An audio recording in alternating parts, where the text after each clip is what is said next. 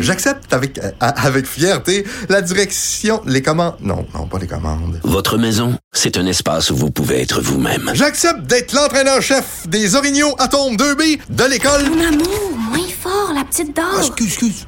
Tu parles à qui? Elle mérite d'être bien protégée. Et vous méritez d'être bien accompagné. Trouvez la protection la mieux adaptée à votre maison avec Desjardins Assurance et obtenez une soumission en quelques clics sur desjardins.com.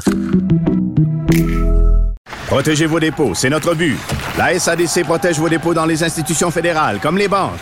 L'AMF les protège dans les institutions provinciales, comme les caisses. Oh, quel arrêt! Découvrez ce qui est protégé à vos dépôts sont protégés.ca. Geneviève Peterson. Une animatrice pas comme les autres. Cube Radio. Bon, je vous avais promis une crise d'anxiété euh, climatique, euh, de l'éco-anxiété. On va en faire ensemble. Québec qui serait pas préparé pour gérer les conséquences d'une éventuelle crise. On est au sortir euh, de COP 26. On en a beaucoup parlé, mais c'est juste ça qu'on fait parler. C'est ce que j'ai l'impression là. Puis je racontais tantôt à Vincent que j'étais allé au planétarium en fin de semaine, que j'avais fait de l'angoisse par rapport justement à notre système versus la crise qu'on traverse. On est avec Alain Bourque, directeur général du consortium de recherche en climatologie Uranus. Monsieur Bourque, bonjour. Bon, écoutez, euh, je lisais là ce matin euh, dans le Devoir cet article où on parle du réchauffement climatique euh, pour le Québec, la hausse qui serait encore plus forte. Et, ça, je dois vous avouer, ça fait pas longtemps que moi j'ai compris ça. Puis je pense que c'est le cas de bien des gens. On était un peu sous l'impression, Monsieur Bourque, au Québec, on allait échapper entre guillemets aux conséquences du réchauffement climatique à cause de notre position géographique. Mais c'est vraiment pas vrai. Au contraire. Euh, tout à fait, c'est même l'inverse. Mais oui, je le sais. Ah, on est dans une région aux latitudes moyennes où il y a quand même la présence d'un hiver.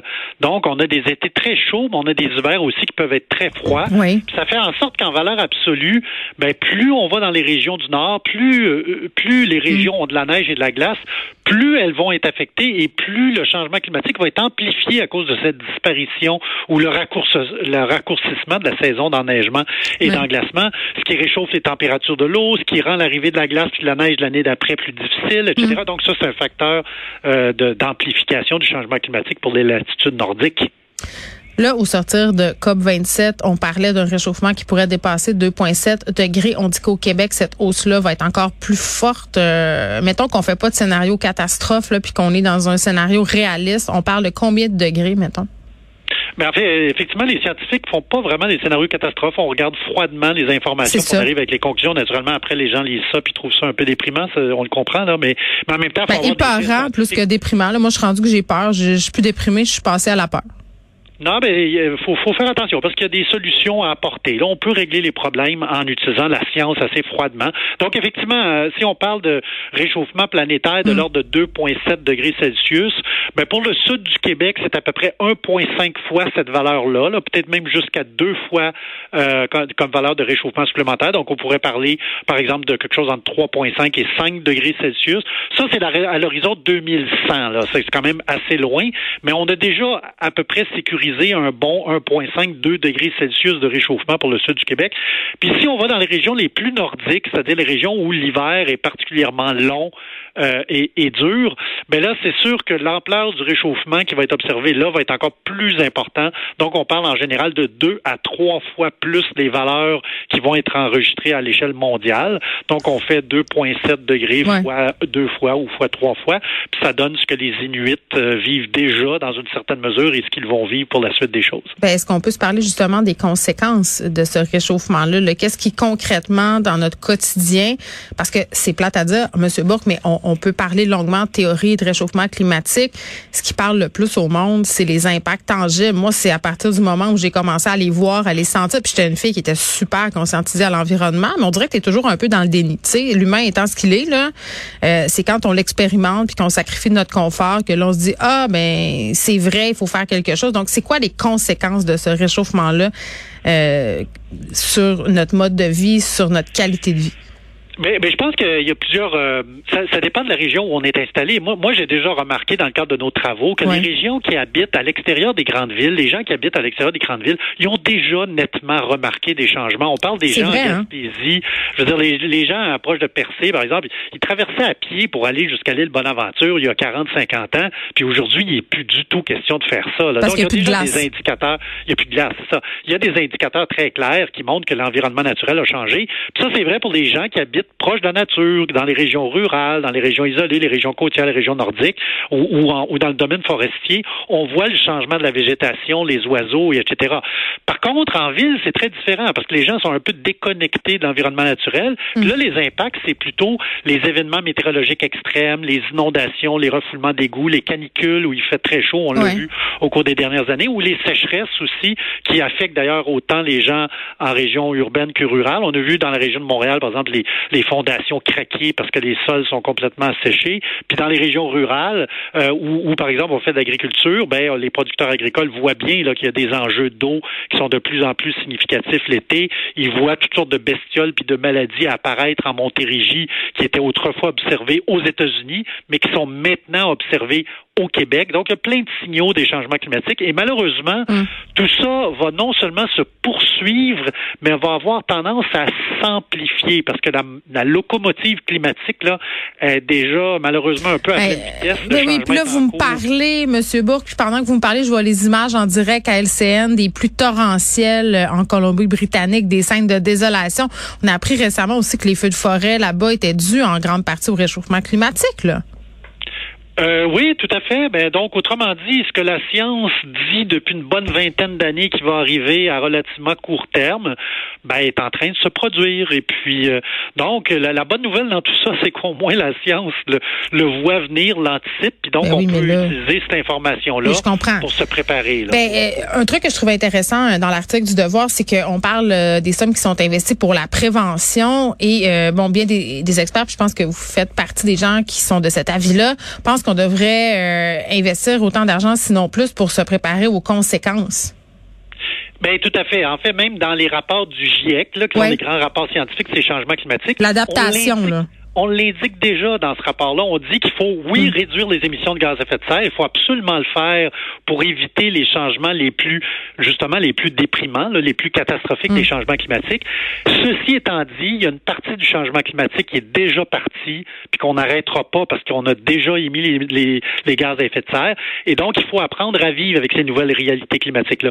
Ça, ce que ça veut dire, c'est revoir la façon de construire nos infrastructures de façon à ce que, par exemple, ils prennent davantage de pluie torrentielle, ou ils puissent subir des grandes chaleurs, ou ils qui peuvent être plus résilients s'il y a des extrêmes, des tempêtes de vent, des tornades ou des ou, ou des tempêtes de verglas, par exemple. là.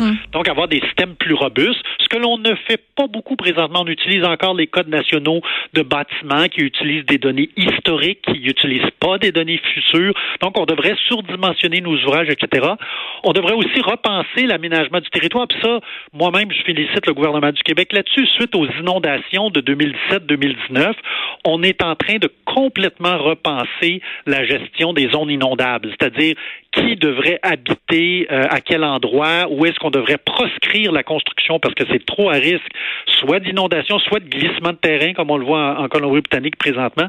Donc, il y a un gros chantier qu'on appelle, nous, l'adaptation au changement climatique, appris, apprendre à vivre avec les changements du climat, qui, qui doit se développer au Québec, qui est déjà un peu en cours. Il y a quelques bons petites histoires à succès euh, un peu partout à travers le Québec, mais c'est pas généralisé. Là, Ça fait que la société, globalement, est pas prête à faire face aux événements extrêmes du futur. Je lisais un texte d'Alexandre Schills dans le Devoir euh, récemment, là, ça fait quelques jours. Il posait la question suivante est-ce qu'il faut arrêter de faire des enfants pour sauver le climat? Est-ce que vous avez une opinion là-dessus?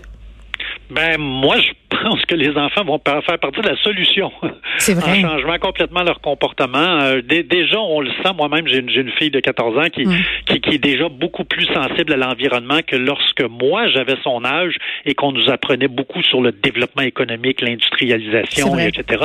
Donc, il y a une meilleure conscientisation environnementale. Ceci étant dit, il faut que les gouvernements jouent un rôle, absolument un rôle ultra structurant pour donner des règles du jeu à l'ensemble de la société qui va faire faire en sorte qu'on va émettre moins de pollution, qu'on va se Mm. s'installer dans des endroits moins moins à risque, par exemple d'inondation, d'érosion côtière. Ouais. Mais ça, je le Euh, comprends, ce bout-là. Mais est-ce que vous pensez, puisqu'au début euh, de l'entrevue, je parlais euh, du parlage, là, du jasage, puis des euh, des gens qui se réunissent pour parler. Est-ce que vous êtes sous l'impression, le COP 26, justement, à l'issue de tout ça, on va prendre des actions concrètes? Parce que j'ai l'impression que le ton a changé aussi là, du côté des dirigeants. Mais je pense que les dirigeants ont quand même fait certains progrès. Là. Même, euh, tu sais, je- j'en parlais avec d'autres scientifiques ce matin qui disaient que, bon, c'est vrai que 2,7, c'est pas sous le 2 degrés Celsius, mais il y a à peine 5-6 ans, on était en route vers un 4 degrés Celsius selon les, pro- les promesses de l'époque. Donc, oui, c'est vrai qu'on a un très mauvais historique à respecter nos promesses, mais je pense que les événements météorologiques extrêmes des, de la dernière année, bon, euh, particulièrement en Colombie-Britannique, là, les Oui. gens de Colombie-Britannique sont vraiment durement fait frapper, mais un jour, ça va être le tour du Québec aussi de se faire frapper euh, comme ça. Je pense que malheureusement, ça ne sera pas, ça n'aura pas été la science qui va avoir convaincu les gens d'agir.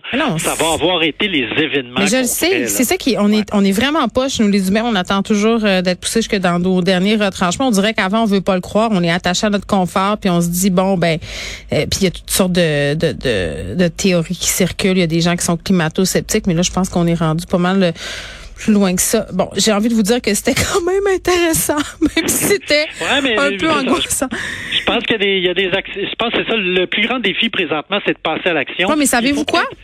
Faut peut-être pas attendre les gouvernements non plus. Là. Ben non, mais je, pense que l'angoisse, mais je pense que l'angoisse, ça peut être une bonne chose. C'est un moteur. Parce que moi, j'avais jamais été angoissée par euh, les changements climatiques euh, avant, il y a, mettons, je sais pas moi, un ou deux ans. Tu sais, puis je pense qu'il y a bien des gens qui sont dans ma situation. Moi, j'ai 40 ans, je vais avoir 40 ans. Euh, on n'a pas grandi tellement euh, avec la même conscience environnementale que, par exemple, mes enfants à moi. Mais, mais si on, on transforme cette anxiété-là en moteur, je pense que peut-être on va arriver à quelque chose d'intergénérationnel. Puis ça, ça serait vraiment bien. Merci euh, Alain Bourque de nous avoir parlé, qui est directeur général du consortium de recherche en climatologie d'Uranus. Merci.